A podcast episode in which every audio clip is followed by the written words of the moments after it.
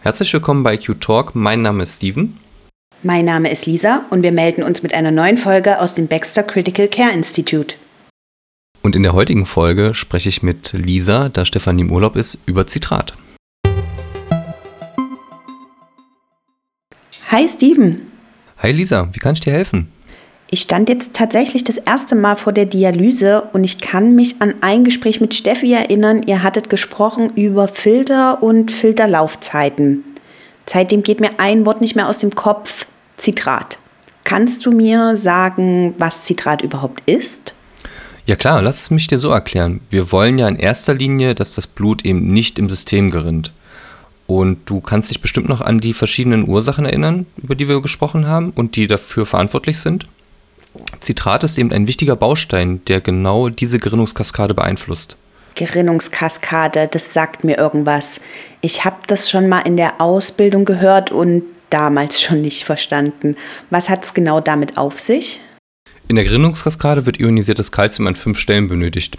Um den nächsten Schritt der Gerinnungskaskade einzuleiten, wird ionisiertes Calcium abgefangen und komplex gebunden, kann es nicht mehr an der Gerinnung teilnehmen und die Gerinnung ist somit nicht mehr aktiv. Man kann quasi von einer Kettenreaktion sprechen. Also sorgt Calcium dafür, dass die Gerinnung weiter voranschreitet. Verstehe ich das richtig? Und welche Rolle spielt jetzt genau dabei das Zitrat?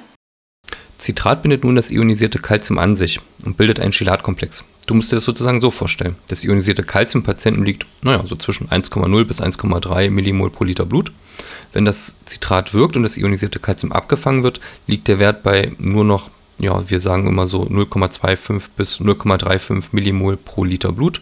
Natürlich Postfilter gemessen.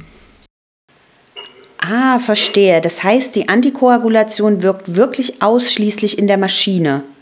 Was mache ich jetzt aber, wenn mein Patient auch systemische Antikoagulation braucht?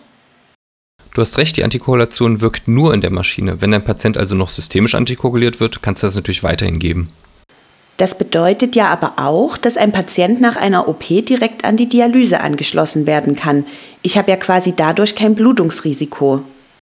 Ja, genau, weil es nur eine regionale Antikoagulation ist. Sobald das Blut wieder in den Patienten kommt, hört dieser Effekt direkt auf. Wie der Effekt hört dann gleich wieder auf.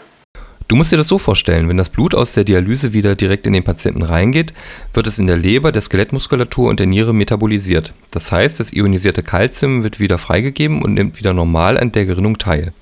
Ein Teil Citrat wird zu drei Teilen Bicarbonat, was in deinem Patienten eben wieder als Puffer dient.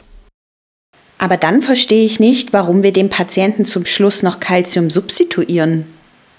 Wir haben ja gesagt, dass im Filter die Dialyse wirkt. Bedeutet, ein Teil des Citrat-Calcium-Komplexes wird abfiltriert und landet im Ablaufbeutel. Damit du jetzt aber keine Hypokalzämie provozierst, müssen wir eben das Calcium substituieren.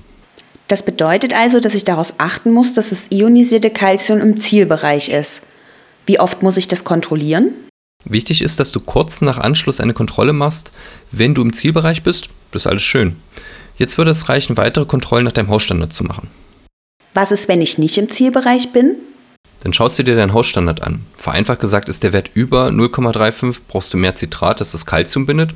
Ist der Wert unter 0,25, kannst du es wieder reduzieren.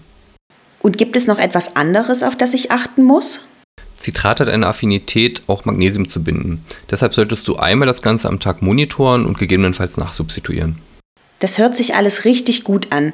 Man kann ja quasi sagen, dass Zitratdialyse das Mittel der Wahl ist. Aber weißt du, woran ich gerade noch so ein bisschen hänge?